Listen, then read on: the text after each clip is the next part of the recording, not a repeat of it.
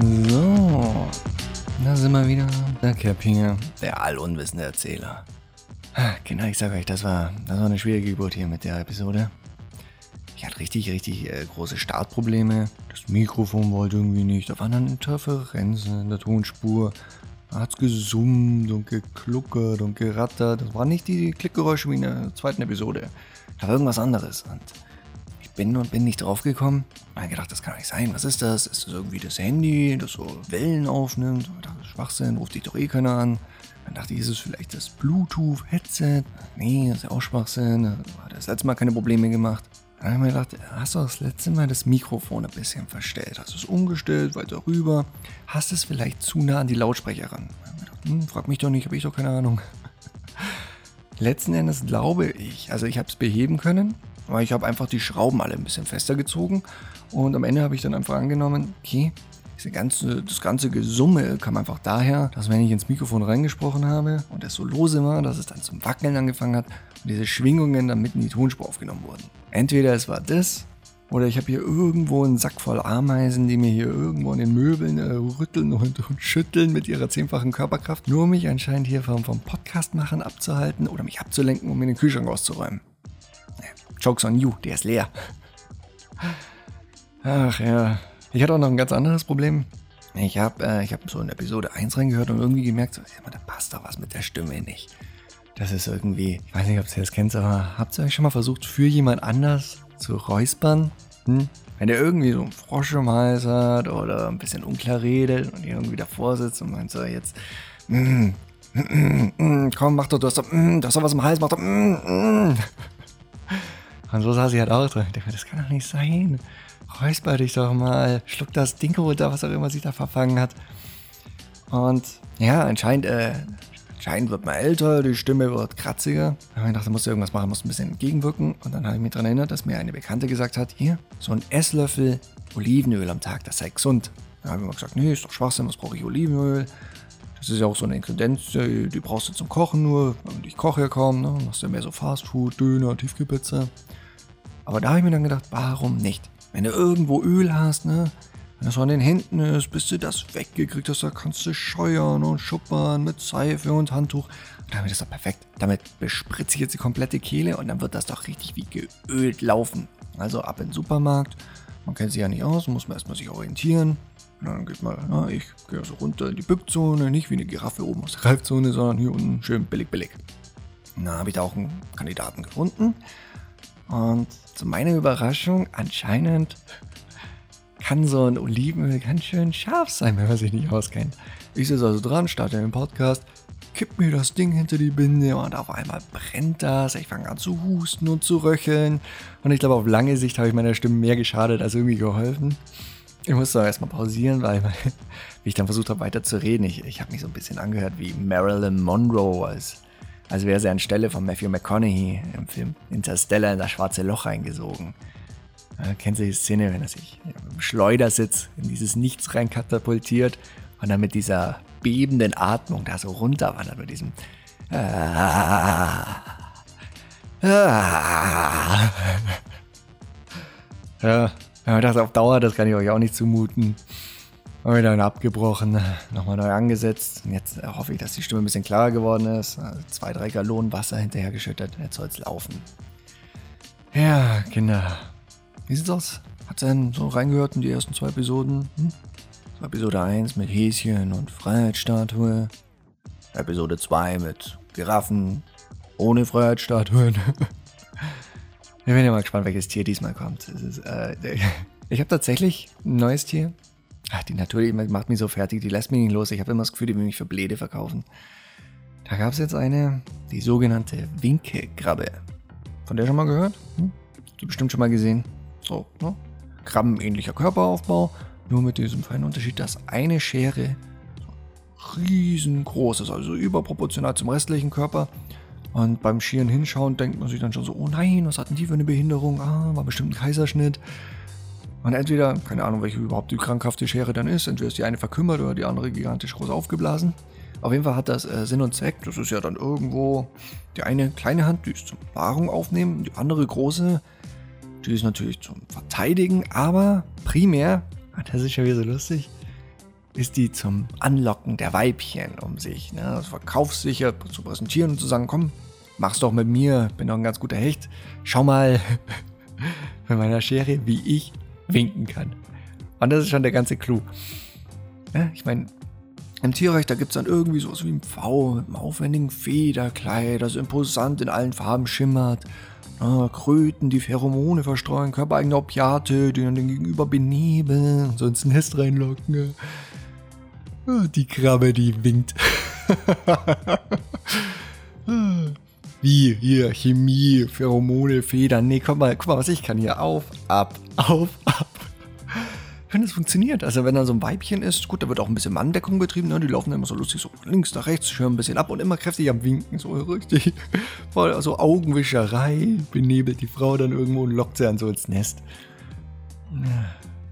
Ich weiß jetzt gar nicht, warum ich dran denken muss, aber diese, ah, wie heißen sie auf Deutsch? Praying Mantis, ist das der Gottesanbeter, oder? Praying. Muss, muss Gottesanbeter sein. Das klingt so erhaben und fast schon uns eine Ecke voraus. Ist von mir so ein Insekt, aber irgendwo hat man das Gefühl, der kennt die Antwort, oder? Der weiß was, was wir nicht wissen. Aber dann sich beim Sexualtrieb davon verleiten lassen, zu einer zu einem Sexualpartner in Bau zu gehen, wo man ganz genau weiß, 60% davon kommen nicht mehr lebend raus. Wenn so ein Gottesanbeter sich auf den Akt einlässt, ne, ich weiß ja, Triebe, da gibt man gern nach, aber wenn ich weiß, die beißt mir danach die Rübe ab, ja, würde ich trotzdem noch mitgehen. Macht einfach zu viel Spaß. Naja. Ähm, ich bin abgeschweift. Zurück zur Winkelkrabbe. Ähm, was ich an der eigentlich lustig fand, ist mit ihrer ganzen Technik des Winkens. Ne? Ähm, nicht nur, dass dieser ganz, also der in aller Munde ist, dieser Jordan Peterson, der auch immer sagt, so, wir müssen mehr wie die Krabbe sein. Das kommt ja nicht von ungefähr. Diese Taktik, die wird anscheinend ganz erfolgreich im Verkaufswesen eingesetzt zum Beispiel bei Autohändlern, da muss man darauf achten, das ist anscheinend irgendwo eine renommierte Taktik. Muss dann einfach dran stehen, so den Blickkontakt suchen und dann winken. Fangen sie einfach an zu winken und die Leute reagieren irgendwie drauf. Da legt dann irgendwie einen Schalter im Kopf um, so, oh, eine fuchtelnde Hand, äh, schnell hin, mal schauen, was passiert. So schwachsinniges, oder? Da geht eine flache Hand auf und ab wie beim Abwatschen von Kleinkindern und die Leute steuern wie Lemminge drauf zu. Das Ganze gipfelt dann ja auch in diesen sogenannten Skydancer. Ne? Das sind dann diese langen, schlauchähnlichen Menschen. Ne? So riesige Figuren, die so drei, vier Meter emporragen. Und da wird dann immer so intervallartig Luft reingepumpt, damit die sich so nach vorne, nach hinten, von links nach rechts bewegen. Ne? Wie so eine schaukelnde Hand. Und die Leute rennen in die Bude ein. So einfach ist es, ha? Wir sind schon leicht zu beeinflussen, oder? Warum setzen die Technik des Militär nicht ein? Ha? Irgendwo so hinter den feindlichen Linien so eine ganz lange Kette an Landminen auslegen, zurück wieder in die eigene Hälfte und sobald sie einen sehen, kräftig winken, ja, mit so einem Lächeln. Und die denken sich dann bestimmt so, hm, was ist da los? äh, Waffenstillstand, schau mal da mal rüber und buff. Die Menschheit. Ich habe ähm, hab was Lustiges gelesen, da war irgendeine Website und da wurden dann so äh, Top 10 der kuriosesten Todesfälle irgendwie aufgelistet. Und ich möchte nicht meinen, dass das ernst gemeint war, aber allein die Vorstellung fand ich super. Da war zum Beispiel einer, der wollte so einen terroristischen Akt verüben. Hat sich gedacht, komm, ihr machst eine Briefbombe, funktioniert eh immer gut. Ganz praktisch, ne, sieht dich keiner. Und dann hat er das Ding irgendwie verschnürt, bei der Post aufgegeben und ein paar Tage später kam das Paket bei ihm wieder an. Und äh, die Geschichte ist aus zwei Gründen lustig, weil naja, das Paket kam bei ihm wieder an, weil es nicht hinreichend frankiert war. Das heißt also, er hat auch jeden seine Rücksendeanschrift mit draufgeschrieben, was ich schon mal für sehr fatal halte, wenn man hier so einen terroristischen Akt verübt. Aber, aber gut, vielleicht wusste er es nicht, ne? war so das erste Mal, wusste nicht, dass das eine Straftat ist, dass das so irgendwie ne, in anderen Zivilisationen geahndet wird. Ja, und so auf den Schock hin hat er dann auch erstmal das Paket aufgemacht, um nachzusehen, was drin ist. Und knalle Überraschung und fliegt in die Luft. Der muss überrascht gewesen sein, oder? Hm, was ist das? Das sieht aus wie meine Handschrift und buff. Ja, und die nächsten Gentlemen, die haben, die haben eine Variante von Russisch Roulette gespielt. Das waren so drei Herren, die haben sich gedacht, hm, ja, was machen wir zur Unterhaltung? Gehen wir in eine Kneipe, aber einfach nur hier so Schnäpse trinken, ist ein bisschen langweilig, da muss ein bisschen mehr Action rein, machen wir russisch Roulette. Aber selbst das ist zu langweilig, wir wollen da ja, noch einen Zacken drauflegen. Wir sind ja gestandene Burschen und da geht doch mehr.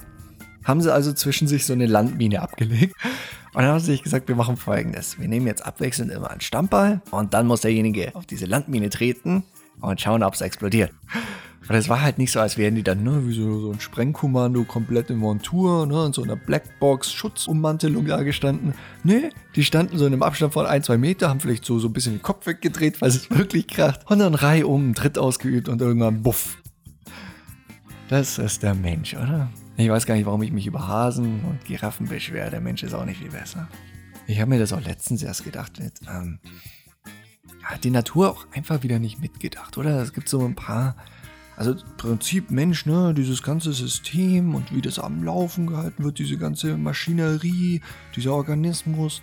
Ist ja ein toller Einfall, dass man sich sagt, ja komm, der kann richtig was bewegen, auch richtig mit dem Hirn arbeiten. Und dafür braucht er halt dann irgendwie eine Art von Betriebsstoff, ne, das nennen wir dann irgendwie Lebensmittel, Wasser und Sauerstoff. Und dass es die Natur da einem jetzt schon so schwer macht und dann irgendwie sagt, komm, ganz wichtig sind dann auch rote Rüben und Brokkoli.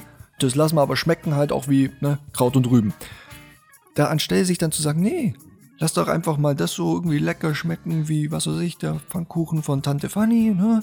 damit die Leute das auch reinspachteln und gesund bleiben. Nein, das schmeckt immer banal und fade, die Zunge kräuselt sich direkt, wenn das da drauf landet. Und das macht für mich gar keinen Sinn. Warum ist denn Erdnussbutter so viel schlechter für mich, wenn das so gut schmeckt? Ist für mich nicht durchdacht. Da hätte man auch die Rezeptoren auf der Zunge ein bisschen abwandeln können, ne? Gut, vielleicht Gefahr gelaufen, dass man dann so Bitterstoffe sagt, nee, die sollen jetzt auch irgendwie begeistern und auf einmal lecken wir nur noch in unsere trockenen Steinen. ja. Was bringt mich gleich zum nächsten? Ähm, warum haben wir eigentlich bloß einen Satz? Stimmt nicht, wir haben am Anfang die Milchzähne, aber dann merkt man doch, die Natur ist selber gar nicht so blöd vorgegangen. Sie hat sich gesagt, okay, am Anfang, das könnte ja der Frau irgendwie wehtun, ne, mit der Muttermilch, wenn das Kind dann schon so richtige Hauer hat und dann beißt. Dann machen wir am Anfang Milchzähne und die tauschen wir danach aus. Aber da hört die Intelligenz schon wieder auf, weil wir tauschen die nur noch aus gegen einen einzigen weiteren Satz. Ne? Den müsst ihr euch einteilen und wenn die wechseln, habt ihr Pech gehabt. Was so blöd ist, weil ich muss mir diese Betriebsstoff, Lebensmittel, Nahrung jetzt ständig zuführen, aber Fingernägel wachsen weiter. Hm? Zähne fallen aus, Fingernägel, da ist dann schön. Ich habe nichts mit denen zu tun. Da kannst du zur Maniküre gehen oder Pistazien öffnen. Was soll der Schwachsinn, wenn ich dann nicht weiter kauen kann? Das nächste ist irgendwo, wenn man sich dann schon sagt, ja komm, der braucht Energie, der muss ordentlich vertilgen, dann macht man da irgendwie so, so eine Speiseröhre, damit es doch unter den Magen führt, wo das Ganze dann verwertet wird. Und dann brauchen wir ja aber auch noch Sauerstoff. Hm, sparen wir ein bisschen Platz, dann machen wir den Eingang für beide Röhren an eine Stelle. Ne? Direkt nach dem Rachen krabbelt sie es auf, aber bis dahin müssen beide gleichzeitig da rein.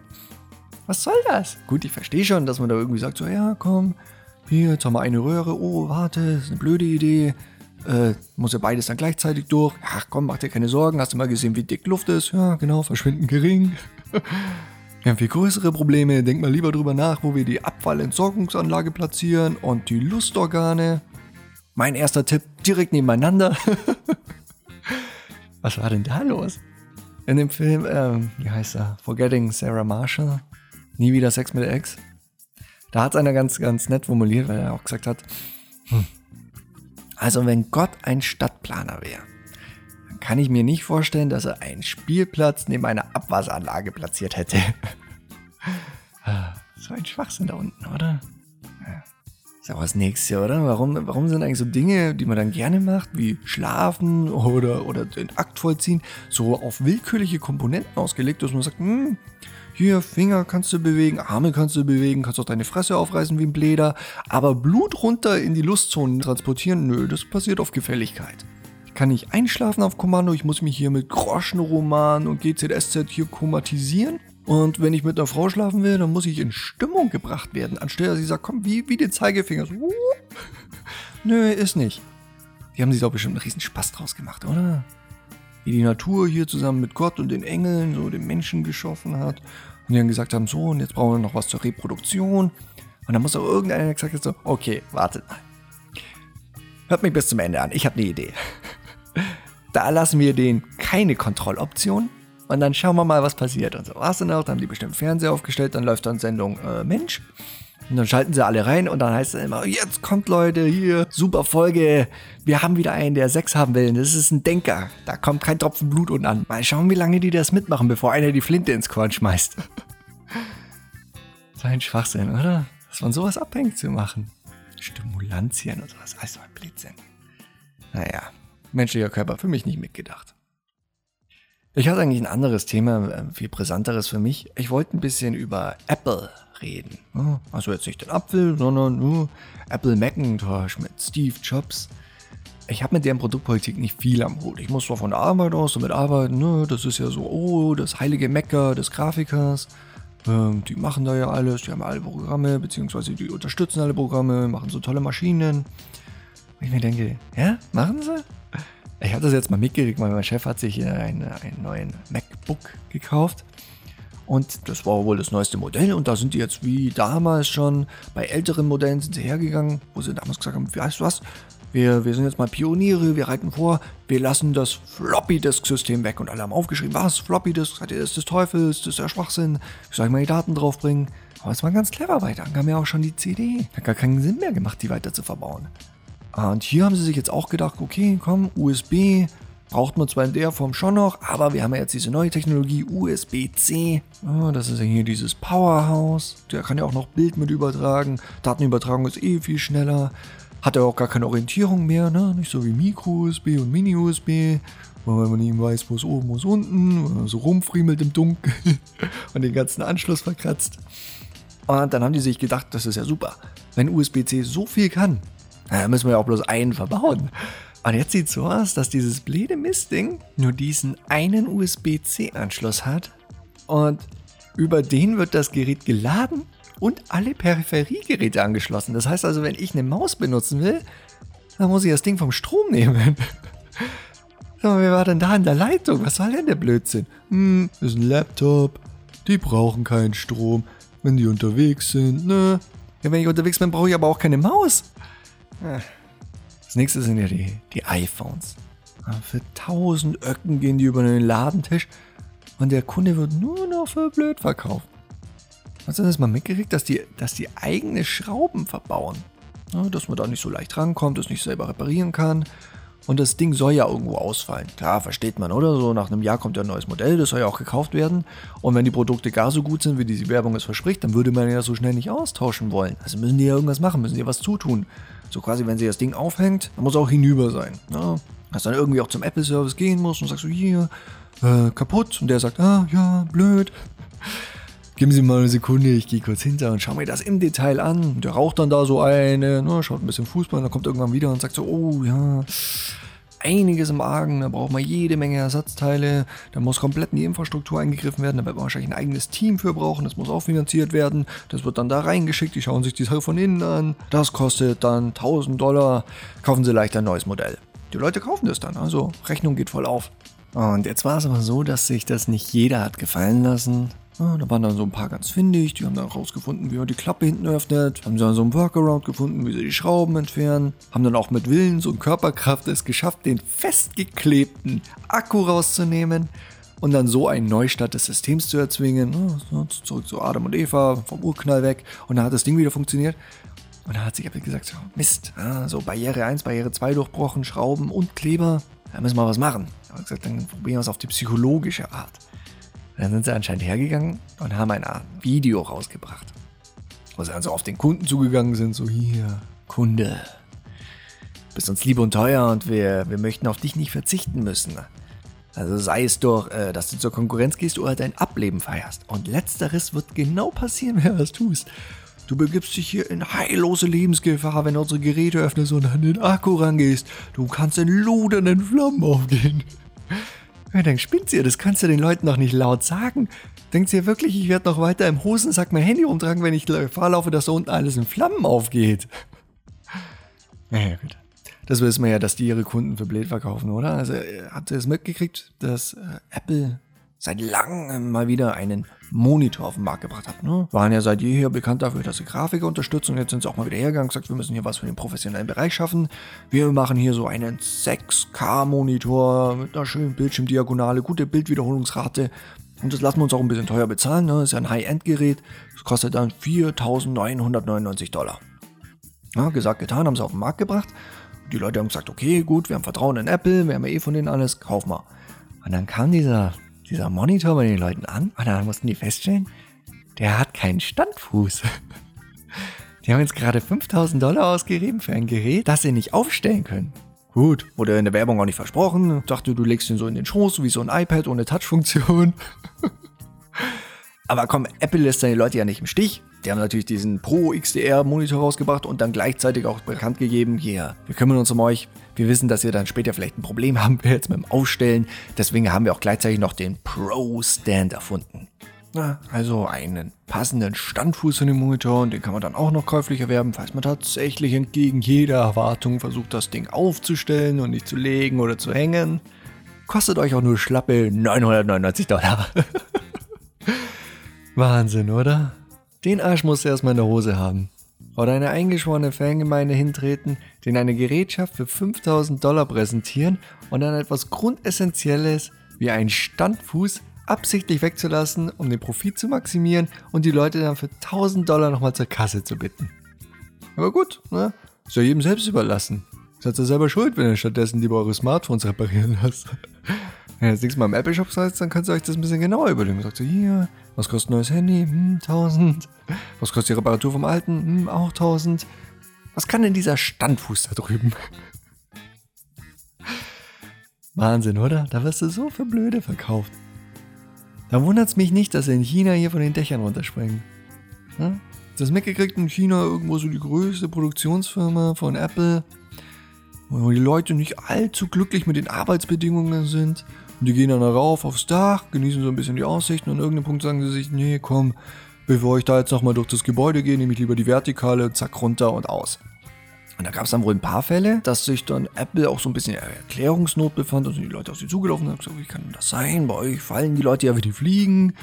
Ja, und dann hat sich da irgendwo auch mal die Firmenleitung gemeldet und gesagt, Vorsicht, langsam, äh, das relativiert sich, wir haben das mal ins Auge gefasst.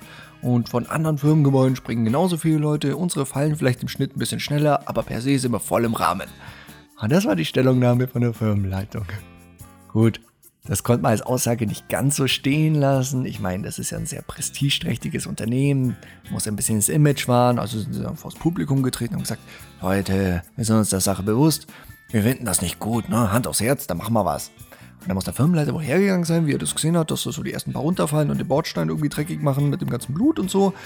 und hat dann gesagt, das kann nicht sein, dass die Leute wegen den Arbeitsbedingungen rauf aufs Dach getrieben werden und dann alle reihum von der Dachkante springen, runterfallen und sterben. Da müssen wir was machen. Also, gesagt, getan, haben so ein bisschen Gelder locker gemacht und Fallnetze aufgespannt. Ja, unten alles so ringsrum mit Netzen ausstaffiert, falls dann doch mal einer runterfällt, aus der Butter weich landet, darf sie ja nichts tun, wird ja gleich wieder an die Arbeit geschickt. Oben haben sie auch noch höhere Zäune installiert, ne, dafür hat man's Geld. Den Leuten wurde dann auch noch so ein Eid abverlangt, ne, wenn die dann zur Arbeit kamen, dann mussten die dann irgendwie hoch und heilig versprechen, so, ich bin nur hier zum Arbeiten, nicht zum Fallen. Ja, die haben also Himmel und Hölle in Bewegung gesetzt, um den Leuten das Leben zu erleichtern. Bevor sie irgendwie mal dran denken, den Leuten vielleicht mal eine Mittagspause zu geben, eine kleine Topfpflanze reinzustellen oder gar die Leute mal zu bezahlen. Nee, komm. Sicherheit geht vor. Installieren wir ein paar Netze. Apple, oder? Nachdem da hier wirklich ja jedes Handy, sobald es neu auf dem Markt ist, weggeworfen wird oder wenn es reparaturfähig wird in die Mülltonne kommt, habe ich mir ja gedacht, der Saturn, ne? Dieser, dieser auffällige Planet mit diesem Alleinstellungsmerkmal dieses Rings. Also entgegen der Meinung von hiesigen Wissenschaftlern, die sagen, dieser Ring um den Saturn, der besteht irgendwie aus Meteoritenbröseln, Kleinsteilen von Gestein und Eisen und Eis, glaube ich eher, der besteht aus 100% weggeworfenen Smartphones. Aus weggeworfenen Smartphones und Dongeln. Das fand ich auch am besten, oder? Nachdem, nachdem sie diesen USB-C-Porter rangebracht haben, war man ja so ein bisschen in Erklärungsnot, weil die Leute sind ja hingegangen und haben gesagt, so, was ist denn hier los? USB-C, äh, meine ganzen USB-Sticks mit den Daten drauf, die laufen ja noch über einen regulären USB 2.0 oder so, wie soll ich da meine Daten drauf kriegen? Und dann müssen die auch irgendwie gesagt haben, so, oh, das ist ja Steinzeitdenken, pass auf, wir haben ja hier die iCloud, ne, die ist da oben, die schwebt so in der Nähe vom Herrgott, ich glaube, die wurde auch von dir programmiert. Und da sind dann die ganzen Daten, die kannst du von überall auf dem Planeten abgreifen. Äh, das ist eigentlich der Neuzeitgemäß, so solltest du es machen. Und gesagt, aha, okay, und wie kriege ich meine Daten in die iCloud? Und gesagt, ganz einfach, du nimmst dann dein MacBook her und dann erstellst du ein Konto für iCloud und dann lädst du das binnen Sekunden da hoch und dann hast du es. Mhm. Und wie kriege ich meine Daten nun vom USB-Stick auf meinen Rechner? Also, ja, das ist schwierig. Ja, kein Problem, dafür brauchst du einfach nur einen Dongle. Na, kennst du Dongle? Ich will keinen Dongle. So einen blöden Adapter, den man dazwischen klemmen muss, wenn ein Gerät nicht die richtigen Ports hat. Was eben der Fall ist mit USB-C. So einen blöden Dongle kaufen. Zack, oben mit beim Saturn. Wahnsinn. Ich krieg gerade irgendwie dieses Bild nicht aus dem Kopf, wie das aussehen muss, vor diesem Firmengebäude zu stehen, bei Apple in China. Und damit so anzusehen, wie wieder so Reihe rum, ein Mitarbeiter nach dem anderen der sich da runterstürzt. Was da für eine Action sein muss.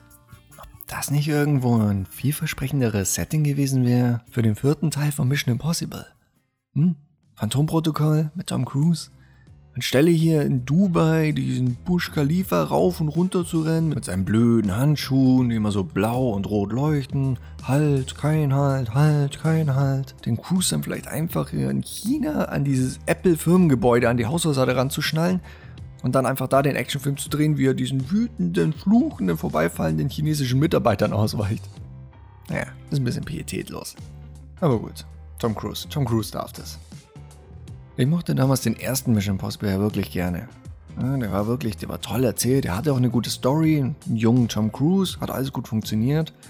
Ähm, der funktioniert auch heute an sich noch gut. Es gibt bloß so ein, zwei Szenen, die darf man sich, glaube ich, heute nicht mehr anschauen. Äh, also gerade so die eine Szene da, wo er, wo er versucht, den Maulwurf ausfindig zu machen und dafür so ein bisschen Technologie, Computer und Internet sich zunutze macht. Das darf man sich heute nicht mehr anschauen. Das ist auch lächerlich, weil teilweise halt dann, da werden ja dann so willkürlich von ihm E-Mails rausgeschickt, ne? Ist ja auf der Suche nach irgendjemandem, versucht die Response zu kriegen. Kommt dann auch irgendwie auf diesen Clou mit Hiob 314, ne? Gibt dann noch so Bibelbegriffe ein. Und dann meldet sich auch tatsächlich irgendwann dieser Max, der Waffenhändler Max. Und Tom Cruise, ne, der ist ja so ein ne, guter Spion und der wurde ja fachmännisch ausgebildet, der ist der Beste der Besten. Und jetzt musste der Tom erstmal in Erfahrung bringen, wer ist dieser Max? Ne? Was hat er gemacht, was hat er nicht gemacht? Die Vergangenheit durchleuchten, die Persona Max für sich komplett begreifbar machen. Und da setzt er natürlich all sein raffiniertes, technisch gut ausgebildetes Können ein, zieht sich den Laptop her, öffnet den Webbrowser und gibt oben ein max.com. Und dann gab es da keinen Treffer und dann hat er für sich gesagt, okay, über den ist nichts rauszufinden. Und nachdem das dann so fruchtlos war, hat er gesagt, okay, kann so schlimm nicht sein. Und dann hat er erstmal eine E-Mail geschrieben. Und die E-Mails, ne, dann auch mit Leerzeichen drin, mit Großbuchstaben, mit Doppelpunkt, keine Top-Level-Domain, da ging alles. Ja, ich meine, sonst ein guter Film, über den brauche ich mich nicht beschweren. Worüber ich mich eigentlich beschweren könnte, ist eigentlich Mission Impossible 2, oder? Der Film, der guckt sich an wie so ein Fiebertraum. Ich glaube ja, John Woo hat den zwar John Woo hat den produziert, aber ich glaube, der hat irgendwie so die Drehbucharbeiten zu einem kleinen Jungen überlassen. Ne? Der hat ihm so zwei Actionfiguren gegeben und zu viel Kapital und gesagt, komm, hier, mach mal was. Ja, und dann hat der kleine Junge bestimmt gesagt, klar, hier, mache ich. Dann ist er auf den Tom zugegangen und hat gesagt, ähm, du machst es, wie dir geheißen wird. Du machst jetzt mal einen Salto und dann machst du einen Sprungkick und trittst dabei den Typen gegen den Kopf und dann machst du nochmal einen Salto und dann gehst du zu der Dame da drüben und tanzt mit ihr Tango. Nein, nicht so. Ihr tanzt natürlich in zwei Autos miteinander. Und dann machen wir noch eine Schießszene, ne? Da gehst du dann irgendwie in die Hocke, wirbelst wild von Deckung zu Deckung ohne ersichtlichen Grund und ziehst dabei deine zweite Waffe. Nein, jetzt wird noch nicht geschossen. Wir schießen dann später, so mit vielen Slow-Mos, ohne nachzuladen, kurz bevor du ein Loch in die Hauswand sprengst, rausspringst und dich mit dem Fallschirm rettest. War das schon alles? Stimmt, hast ja recht. Beim Rausspringen machst du nochmal ein Salto. Oder? So wird's gelaufen sein. Ja, der Sohnemann hat alles entschieden. Ist er noch irgendwann ans Set gekommen mit zwei Motorrädern und hat gemeint, oh hier, rum, rum, Wheelie, Wheelie. Und Sean Wu stand daneben und gesagt, das ist ja brillant, das sind wir gleich fürs Finale. Was für ein überladenes Actionfeuerwerk, oder? Ah, Wahnsinn, bin gnadenlos abgeschweift. Ich wollte doch eigentlich bloß über Apple reden. Aber wenn die hier bessere Filmsettings machen als in Hollywood, dann kann ich mir ja auch nicht helfen. Naja, ich laufe schon wieder auf die 30 Minuten zu. Ich denke, ich werde die Sache hier mal langsam so zum Ende bringen. Ähm, ja, ich verweise noch mal ein bisschen auf meine Website mit allunwissen.de. Dann kommen vielleicht auch mal Fragen von euch rein, sonst, sonst läuft das hier weiter noch unter meiner Regie. Und ihr seht ja, wo das hinführt. Ne? Da geht es über die Winkelkrabbe zu Todesfällen mit Landminen hin zu Apple und dem Saturn, kurz bevor wir Tom Cruise abarbeiten. Sei mal froh, dass, wir, dass die Zeit langsam eng wird, weil sonst hier mit Scientology und dem hüpfenden Cruise auf Oprah Winfrey's Sofa, da findet man kein Ende mehr. Aber ich sehe es kommen. Das ist, das ist Episode 4, wenn es eine gibt. Soweit wird es kommen.